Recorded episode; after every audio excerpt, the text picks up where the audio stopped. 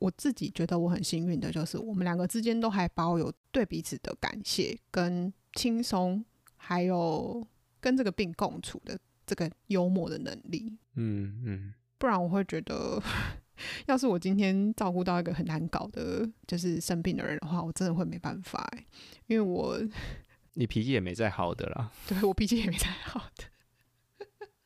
嗯，假设啊，我以后如果真的失职的话。就是他是我的榜样，你知道，他是我失智的榜样。嗯、你可能会失智到忘记怎么难搞吧？这可能是你最需要忘记的部分。哎、欸，你睡了吗？就算睡了，你也会把我叫醒啊。那我们来个 Gay 蜜时间。好啦，我去拿个宵夜再打给你。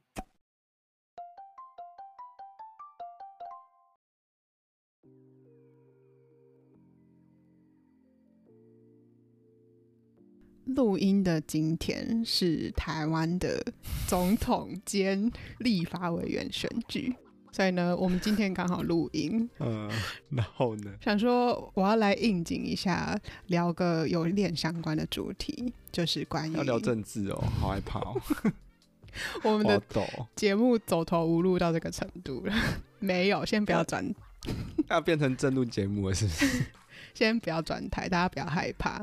我们没有在激起任何纷争的，票也开完了，该吵的也吵完的了，好不好？嗯，我要想要聊的是关于陪病家人，嗯、就是关于照顾你家里有病人这件事，啊、不论他是老人的一些疾病啊，或是什么癌症啊，或者是比如说忧郁症、心理上这些疾病。啊，可是前面怎么是政党开头？啊、我想说要先让你 吓一下，吓一下我，吓一下听众。吓一吓你，但是我觉得后面后面你就会知道为什么我觉得有点关系。听你娓娓道来。对啊，对啊，但是这刚好是我最近几个礼拜或是一个月多以来生活中充斥的一件事啊，就是我成为一个本来应该不是第一线，但有一点就是反正最后成为第一线陪病家人的一个角色，这样子被推上去，这样吗？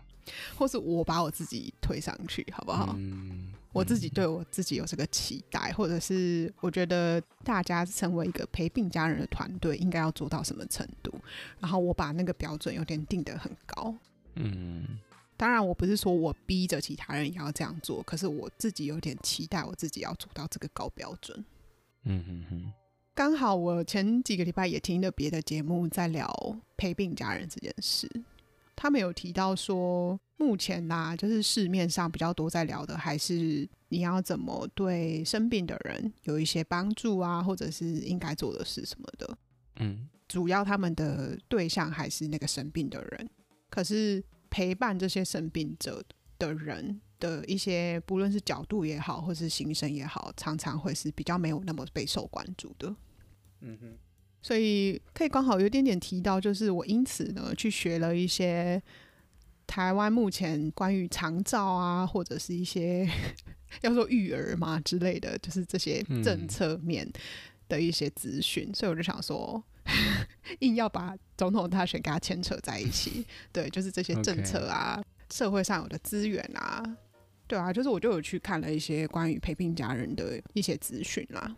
哎、欸，那你功课真的是做蛮多的，那你的标准真的蛮高的。有些人不就我就坐在旁边就好了，划手机。对啊，我就还是会去找这些资源啊。嗯，而且我就发现这会有点稍微跳出去讲一些，我就是我自己的个性反而变成是之前有在别集提到，我是一个蛮不喜欢为一件事情负全责的人。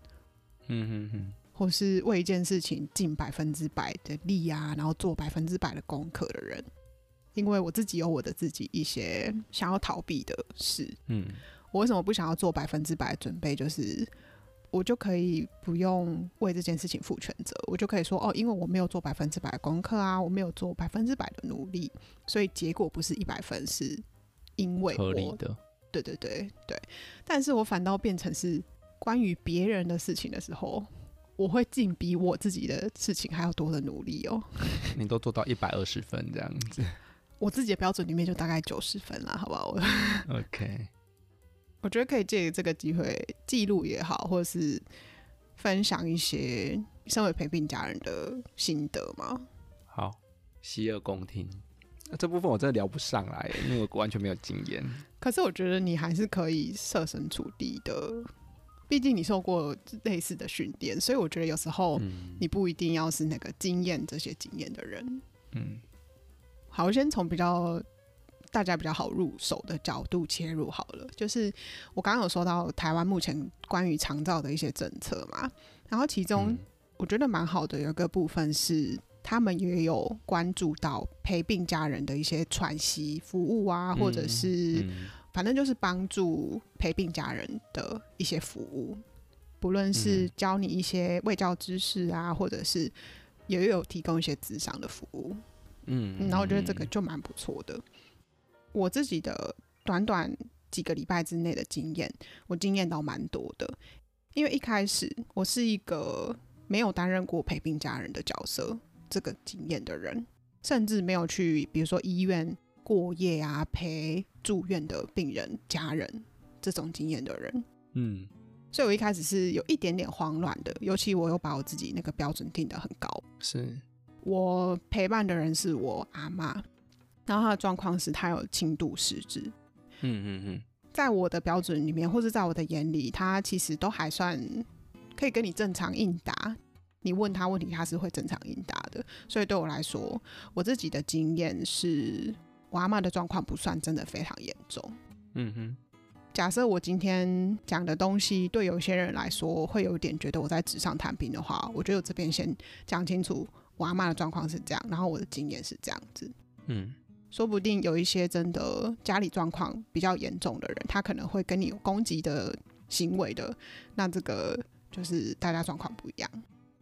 我刚刚说我标准比较高，就是我不是只是让他吃喝拉撒而已，或者是就让他看电视，让他有事做，而是他就算在看电视，我也会去注意到他现在的心情怎么样啊，他现在是不是觉得很无聊之类的，然后我也会跟他聊天。所以我觉得我有蛮多时间让自己压力太大了。嗯嗯，因为有时候他其实好，他看他的电视，或者是他做他自己的事情的时候，我就可以去做我自己的事情是没有错。但是我的心会系在那边，我会觉得哦，他会不会现在无聊了，嗯、或者他会不会现在？因为狮子还有一个呃，其中一个症状是他会情绪上他会比较没办法控制，所以他可能会有时候会有躁的症状，或者是会有郁的症状。每个人的状况不太一样。嗯对，所以我如果没有在他旁边，或是没有好好的关照他的状况的时候，我自己心里还是会觉得他会不会现在躁了，或者他现在郁了，他会不会突然跑出去了之类的这样子。呃，尤其我刚好一开始的前一个礼拜是我有一点点单打独斗的状态，就是我比较少有其他家人有支持，就刚好他们可能那时候工作比较忙，嗯。在那一个礼拜，我的那个能量就消耗的很快，嗯，然后我就觉得我有意识到我自己有点过负嘛，对，就是超出我的负荷，所以我自己也有蛮多一些情绪，但是我都没有，就是我陪他的时候，我不会有怨怼，我不会对他有怨怼，我也不会对他有什么生气的情绪，可是我自己对待其他家人的时候，或者是我对我自己的时候。我就会有蛮多的复杂的一些情绪跑出来，嗯嗯，这个或许也会在一些不论是对自己要求也比较高，或者是对病人的状况比较严重，或者是对他的症状会觉得哦，你已经吃药啦，你已经给你一些帮助了，或是给你一些治疗了，我们也在这边陪你，我们也做这么多了。可是你的状况，或是你对我们还是会有那些攻击的情况的时候，会很挫折。嗯嗯嗯。可是你同时又会觉得他已经生病了，然后你是那个负责要照顾的人的时候，你就会觉得你好像需要承担多一点。嗯。所以我觉得，其实就像你当初有在说，你们有一些家人他们是比较专业的照顾者，嗯，医护人员之类的，他们一些经验。其实我觉得。照顾人也是一种专业啦，嗯，他其实不要说是技术上的，我觉得就连心灵层面的那种界限，你要付出多少，其实我觉得那个过程就像我的所学背景、智商也一样啊，就是他其实你要设定好界限，你能帮的、你能给的就这么多，然后我觉得不要被掏空。其实你要真的把自己照顾好，你才能照顾好对方，你才能给予好的照顾。我觉得是这样子。嗯，因为到时候如果连你都病倒，变成不管是这个团队也好，或者对方反过来都还要再照顾你之类的。嗯嗯。所以我刚刚说我在几个礼拜之内经历很多不同的阶段嘛，就是我觉得其实我也蛮幸运的啦。嗯。而且在还算短的时间里面就学到蛮多的，所以我第一个礼拜我就发现到。一来我对我自己期望太高，再来我支持相对来说比较少，又一下子把自己付出太多的这个一个第一个礼拜，我就有意识到我能量没有了。所以当我在第二个礼拜的时候，我就有开始要么去跟其他家人寻求多一点的协助，然后我也要有意识的给自己多一点时间，我也要退回我自己的某个界限嘛，就是对。我希望我可以让他有好的照顾，没有错。可是我也必须要留时间给我自己。嗯嗯。所以我也除了踩出那个界限之外，我也去找了，呃，那社区里面是不是有一些可以支持的一些团体也好，嗯，或是不论是其他的一些资讯什么的。所以我就变成我就去查了这些东西，才会后面再去知道说，哦，台湾目前常照的一些政策啊，嗯哼，给的一些支持什么的。我我觉得蛮不容易的，在一个自己这样子很不好的状态下，你还能去感知到、觉察到自己现在怎么了，然后去拟定后续要怎么做调整。我觉得你能做到这样，尤其在第一时间吧，而不是因为很多人其实拖到很后面，嗯，然后那个状态真的已经很差很差了，嗯，要再把它拉回轨道上，其实是要花更多的力气的，嗯嗯。嗯我觉得我跟我阿嬷，也就是我这个陪病者跟生病的人，我们还算配合的蛮好的是，是嗯，我们两个之间也还是在这边开玩笑啊。然后有时候我也会觉得，他或许忘记一点事情，对我们两个来说都还算是好的。嗯嗯嗯，可能会忘记他自己生病，可是他有时候又会记得他自己生病，嗯、然后又会用一些比较轻松的方式说他自己的症状。比如说，他有一次他就跟我说。我应该好了吧？我现在又没有空空，就是他说我现在脑袋又没有不清楚这样。嗯，他也知道他自己生的病叫做脑袋不清楚。嗯嗯嗯。所以我自己觉得我很幸运的，就是我们两个之间都还保有这种对彼此的感谢跟轻松，还有跟这个病共处的这个幽默的能力。嗯嗯。不然我会觉得。要是我今天照顾到一个很难搞的，就是生病的人的话，我真的会没办法哎，因为我你脾气也没再好的啦，对，我脾气也没再好的，嗯，对啊，所以我后面慢慢自己去调整，我就是觉得我从这个经验里面学到蛮多的，才会想要来聊这个，嗯哼哼哼，或许吧，可以分享自己的经验给一些也有类似经验的人，嗯。你记得我们几个月前有聊过，如果之后家人需要自己的，不论是金钱上或者是人在那边的协助的时候，我们愿意做多少这件事？嗯，然后就也让我再去不是纸上谈兵的去思考这件事。嗯哼，我觉得也让我更清楚自己至少目前的状况、目前的状态啦，就是很难讲，就是我现在是愿意去照顾我阿妈的。但到时候我愿不愿意去照顾其他的生病的家人，就是到时候看我的状况再说。也要看那个关系啦，情感的部分。对啊，就看我们两个之间如何的相处。相处。对啊，嗯、我其实有在想、欸，哎，就是如就像我刚刚说的，如果他到时候不论是哪一个什么关系的人，他如果到时候很难搞的话，我觉得我自己也没办法撑太久。嗯，还是会踩那个界限的、啊。是。就是我来应验那个那时候师姐说的话，就是到时候你会愿意做多少，你愿意你就会去做了。嗯嗯，不论是赚多更多的钱，或者是你身体上的去付出你的劳力、心力跟陪伴。嗯嗯嗯，照顾我阿妈这件事情，重新凝聚了我们家的一种感觉。嗯，不只是我爸妈，然后跟我跟我哥啦。还有其他的一些阿伯啊、堂表兄弟姐妹这样子。嗯嗯嗯，延续我们前几集讲的，就是家人是一种后盾的感觉。虽然我爸妈跟其他长辈没有讲的更多，因为他们都是口头上的说“我麻烦你了，谢谢你”，然后什么“有你真好啊”之类的这种话。可是我觉得他们好像真的有看到我多做的部分。嗯，我说的多就是多余，只是让他吃喝拉撒，让他安全，就是那些基本上的生理需求而已。我也帮他去找了，他白天可以去上一些失智老人上的课，这样子。嗯哼，对他们来说很重要的就是让他们还是有那个社会连接，跟每天还是有事情做啊，嗯、然后有学一些新的东西，这个其实蛮重要的。嗯，因为我送我阿妈去上这个课之后，我也有看到他心情上的进步，不论是有没有失智，我觉得对老人或是一般人也会。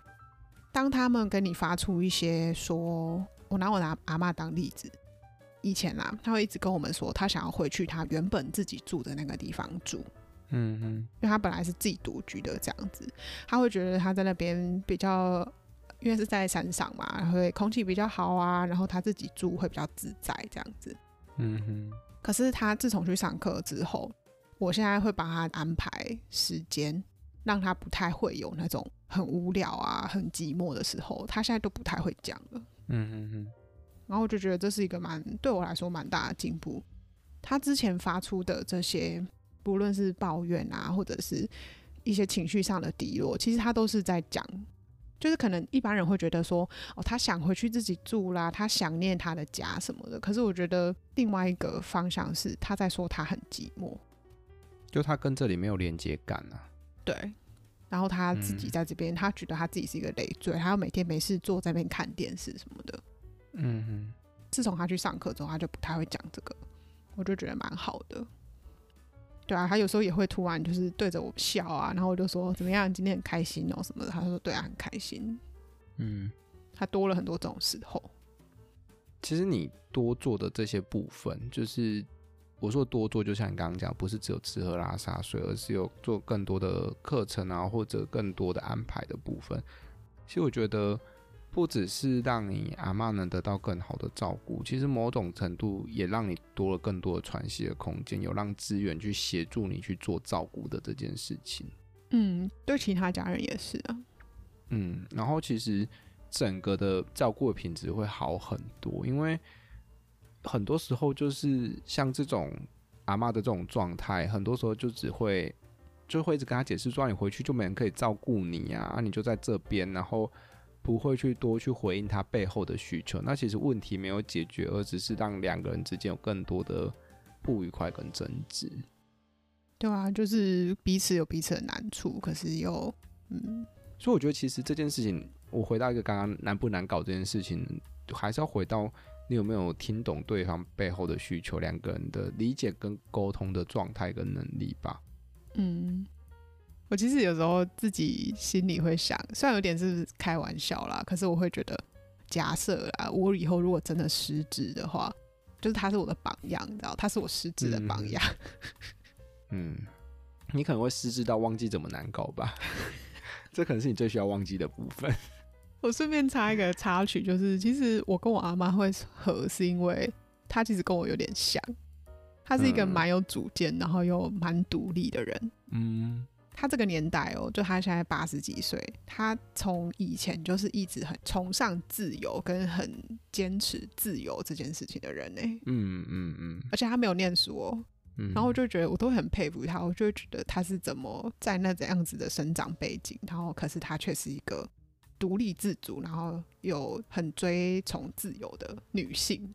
嗯，你刚讲这个，我突然想到，你阿妈应该也是难搞的，因为你记得，我记得你跟我讲过，对，关于自由这件事情，她好像会自己搭车回去，就是她之前住的地方。对对对，对其他家人来说，这部分应该蛮难搞的吧？就还要把她找回来，所以我才说，她失智后，她忘记怎么难搞。嗯。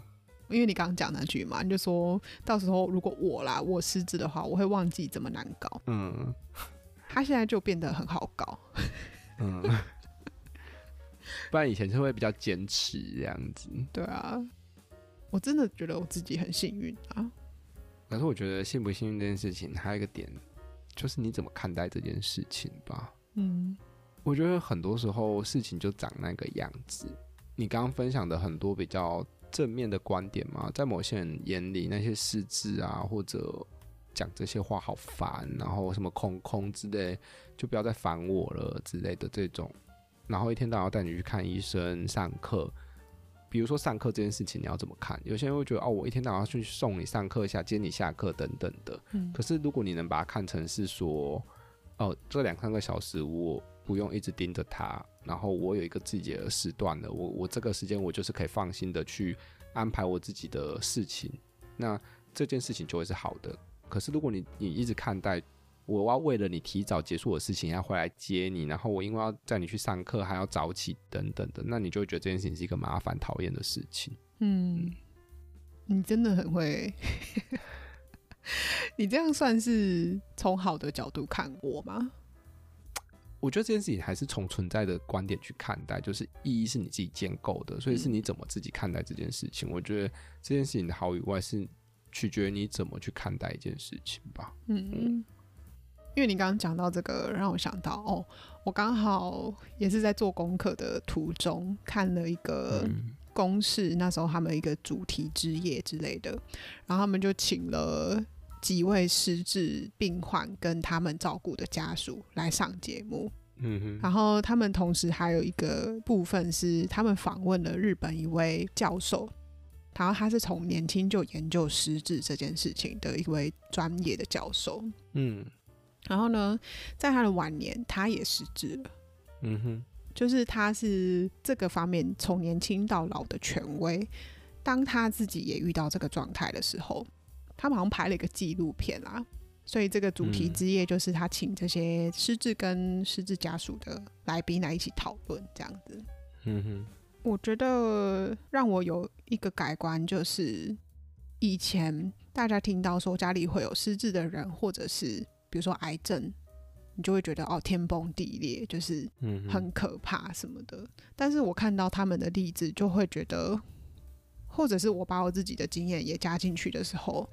会觉得，其实有时候不论生什么病，真的就是你怎么跟他共处这件事情。嗯嗯，因为他们展现出来的也是，对我有这些症状没有错，或是对我的家人有这样子的症状没有错。可是我们如何去跟这些症状共处？嗯，假设如果状况又更怎么样，现在的我没有办法负荷的时候，那我们可以怎么去找之后的方法？嗯。你刚刚说阿嬷的这个生病啊，凝聚了你们家，那也是取决于你们怎么去面对这个病症啊。如果你们是互相合作的，就会是今天的凝聚的这个结果。嗯。可是如果是一直在那边踢皮球啊，然后互相怨怼啊，今天不是应该轮到你照顾了吗？或者你怎么把阿嬷照顾成这样子？那这样子其实就不会是凝聚，而是让你们家更分散，然后更气氛更糟。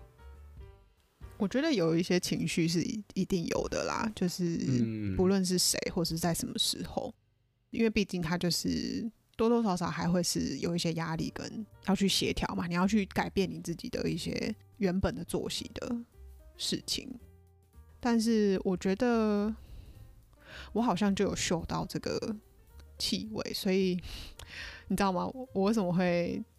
觉得自己压力比较大，就是因为我连这个部分我都去照顾了。嗯，就你不只照顾阿妈，你还照顾了其他家人啊。对，然后我就去想办法怎么协调啊，或者是想办法去找什么资料这样子。嗯，对，然后搞到没有人来照顾我。有啦，就是我觉得是我自己没有去 哦。来，大家听众看不到阿光现在在举手，就是他是负责照顾我的人，这部分我不否认，好不好？嗯，我觉得这也是我的另外一个学习吧，或者看见，就是我还是那个不太会去真的讲出自己很清楚的讲出自己现在怎么了，需要什么的人。嗯嗯嗯，就是我昨天在整理我这一个月以来的一些经验的时候，我想到的是。我为什么会这么累？是因为除了那些照顾的事情之外，我一直在照顾别人，跟明白自己的现在的感受怎么了，我到底真心愿意付出多少，不会有怨言这件事情中间平衡。嗯，嗯，然后我有很多情绪上面的冲突。嗯，我觉得不只是你不会表达自己，你家的的人也不一定比较会表达自己啊，但只是你更善于去觉察，跟更愿意去照顾，所以你觉察到他们那些背后没有说的，然后去多做了一点。所以我觉得我刚刚说没有人来照顾我这件事情，不是他们不愿意，而是我没有去好好的讲出来我需要什么照顾。他们不是不愿意。嗯我如果好好讲了，他们做得到，他们是会做的。但是你又多了一份贴心，是你，你怕讲了不好听或者伤害到他们，嗯、对啊、嗯。因为你也知道，我就是脾气差，讲、嗯、出来的话都需要层层过滤，这样。嗯。但他们说出来的话也没多好听呢、啊，有些时候啦，就是在你听起来也是刺耳的，所以你情绪才会那么满那么多啊。嗯，但对他们来说，或许真的没有什么。嗯嗯，我现在先讲一点点，你最后再提醒我，因为我这个我想要当最后结尾，就是好，关于你刚刚说你负责照顾我的部分，这个我留到最后再讲。好，我刚好这边可以再讲一段，就是我不是有先跟你说，我想要来问问你事情吗？就是关于还是 关于我前几天听到某个 podcast 他们在聊。少子化这件事情，嗯，跟我开头一样，就是跟那个总统大学有关哦，因为他们的政见里面也有关于少子化这个问题哦，所以我还是有硬是有把它牵在一起。嗯哼哼，我觉得啦，目前大家很明显嘛，少子化的问题就是以后会变成老人比较多，然后年轻人比较少这件事。嗯，然后会变成，比如说不论是退休保险会。崩塌，或者是退休金会付不出来啊之类的这些问题的时候，我想到的是，因为我们在站在这个角度，是我们把年轻人是创造经济的人，我们是把角度设在这个前提下嘛。嗯，我们预期越多的年轻人会创造越多的金钱或是收入，然后可以来呃养育这些呃 养育可以来。支持照顾对照照顾这些老人对，但是如果我们把角度放在之后的经济不需要或者不一定要靠年轻人来创造呢？可是我觉得大家有一个期待，就是退休这件事情吧，就是我年轻这么辛苦了，我老了应该要轻松一点，然后不用再继续赚钱了的这件事情。可是假设啦，我只是说不定我真的是太理想化或者是什么的。嗯、我想到的是，那假设之后照护的工作都可以完全交由机器人或是 AI 呢？嗯，之后的工作也会有很大一部分是机器在做的话呢？嗯哼，我们或许就不需要这么多年轻人来赚钱，不是吗？因为我们不是就是一直站在一个角度，就是哦，人就是创造出来赚钱的。这个角度，嗯，哦，确实啊，我也觉得，如果我们可以把赚钱这件事情抽离，我觉得我们人不是来工作的，而是来活着的。可是，我觉得那是整个不管是社会，我觉得那是一个全球之间的竞争的这个问题。我们要竞争 GDP，然后我们要打仗，要保护好自己，要买军购等等的。因为有机器人又怎么样？可是还是要打仗啊！就是，那你你就不能赚的比别的国家少啊，不然就会打输啊，等等。我觉得这个东西，谁要并吞谁，谁要去占领谁的这个东西，真的蛮烦的。因为我我最近应该也在准备着要离职了，然后我就在想下一份工作，我面试的时候应该会讲说，就是我我工作只是想要把我的生活活成我想要活的样子，所以如果工作。的部分负担太大，然后影响到我生活的样子，这不会是我要的工作。就是我会开宗明义的说，即便录取不了，嗯，你也没打算要演了。对啊，因为录取进去就代表我会活得很辛苦啊。对，嗯嗯，现在真的会比较期待能真的是活，嗯，好好活着这件事情。工作只是为了赚钱，去让我活成我想要的样子。可是我觉得，毕竟这个社会跟地球都还在竞争着，竞争着资源，竞争着金钱这件事情，我就想说，大家能不能好好和平共处一点？对啊，所以我刚刚才说，或许这是太理想化，只是我就会觉得，可不可以跳脱我们思考的这个框框啦？对啊，反正就是是一种可能性，但是，所以我才说是来问事嘛，来来问一下，看你的想法怎么样。先不管有没有机器人的出现或存在啊，老人家彼此之间也是可以互相照顾的啊。嗯，对啊，但是我觉得，那就是担心的就是在。这个地球村里面，我们的竞争力啊，嗯，对啊，我就想到就是竞争这件事情，我就会觉得，其实假设我们可以健康到老的话，那我们为何不能自给自足啊？就像你刚刚说的，互相帮忙啊，有机器的帮忙，然后或者是有我们自己老人家之间的帮忙，也是可以活着啊。我觉得还是还是那个人性吧，大家好像要更多，或者要守住自己。这跟我最近在看的书，就是谈死亡有关的书的东西，就是大家一直在不想要放掉自己手上有的东西，然后想要更多的这种过程。可是啊，大家最后都会死，好不好？就是 不要再去 烦这些有的没的。我们已经好几集都在讲那个，我们之后专门开一集来讲，好不好？我我现在是邪教，是不是一直在讲死亡？应该是说我在照顾我阿嬷的过程里面。我真的就去思考很多次啊，我就会觉得，哦，好，对，现在比如说我们几个家人加起来，假设七八个、八九十个，照顾一个老人，因为以前不就这种观念嘛，以前就是觉得，嗯、哦，那我们就是平均要生几个小孩子，然后之后才不会造成很少的年轻人要负担很多个老人这样子。嗯嗯嗯。但是我觉得现在科技发展这么快，我可能连我爸跟我妈。他们年老的时候，都已经可以靠很多的科技去帮助他们了。可是，就会有人说，那些科技也是要年轻人去研发啊、创造啊之类的。嗯、然后，可是就变成是有可能的啊，就是是有可能。以前不是什么可能五个年轻人养一个老人是可以的，嗯，但是以后或许在科技的帮助下，一个年轻人可以养五个老人，然后他不会垮掉，是有可能的啊。是啊，是是有可能的啊。嗯，嗯，但我觉得目前啦，我们先不要讲以后科技的发展怎么样。假设我爸妈这个可以预见的未来的话，他们其实对自己的什么保险也都买的蛮齐的啦。然后他们之后的退休生活是不太需要，就是不太会需要我们倾家倾家荡产去照顾他们的啦。对啊，嗯嗯嗯，所以。或许我们可以把养儿防老这种观念稍微慢慢的变成，现在已经变成是哦，用保险来替代养儿防老了吧什么的。我觉得应该是说，不要想要谁来帮你防老啊，就是照顾好自己这件事情很重要。对，我其实也有在想这件事，我就觉得啊，我就是假设到我死那天，我都可以算是健健康康的，可以自理，那不就好了吗？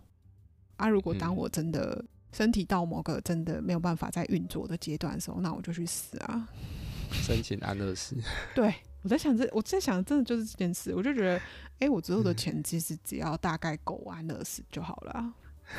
嗯，活不下去的时候就申请安乐死就好了。就是，就我觉得啦，就是我的最近的经验去激发了我去想很多事情不同的角度啦。对啊，嗯嗯嗯，好。所以现在大概可以来讲我们的 结尾。Ending，我还没忘记，就是你刚刚说关于没有人来照顾我，然后你自告奋勇说你照顾了我这件事，我觉得真的是哎、欸，而且就在刚刚，就是我们录音之前有聊了一小段啊。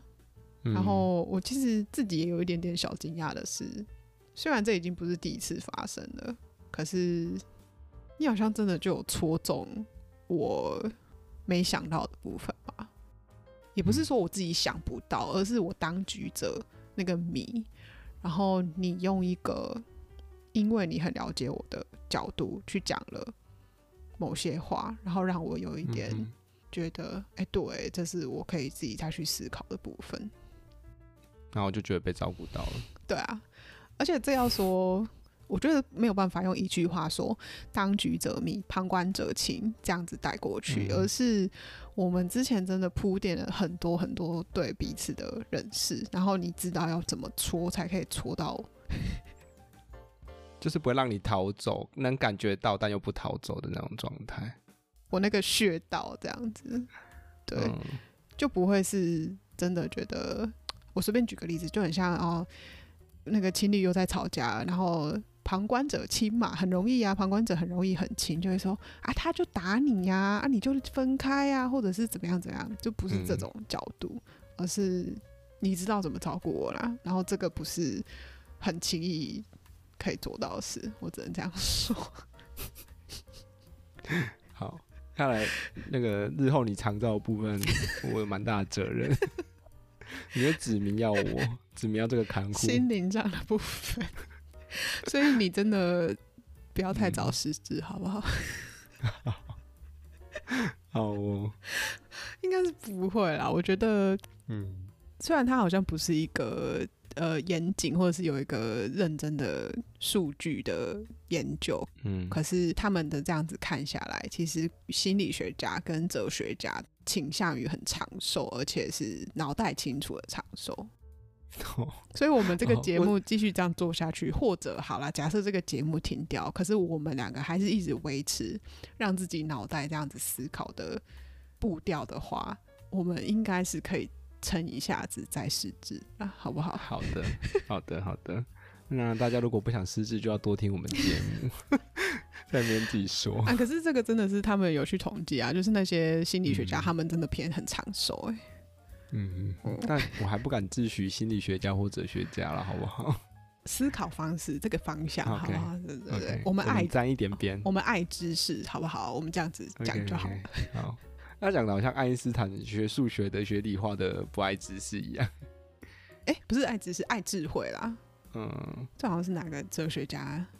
好，我我我现在我有点忘记，我最近那个脑袋资讯量有点多，所以我现在先不要乱给大家资讯，嗯、反正就是这样。好的，没问题。所以就谢谢你，不客气。嗯，那今天先这样。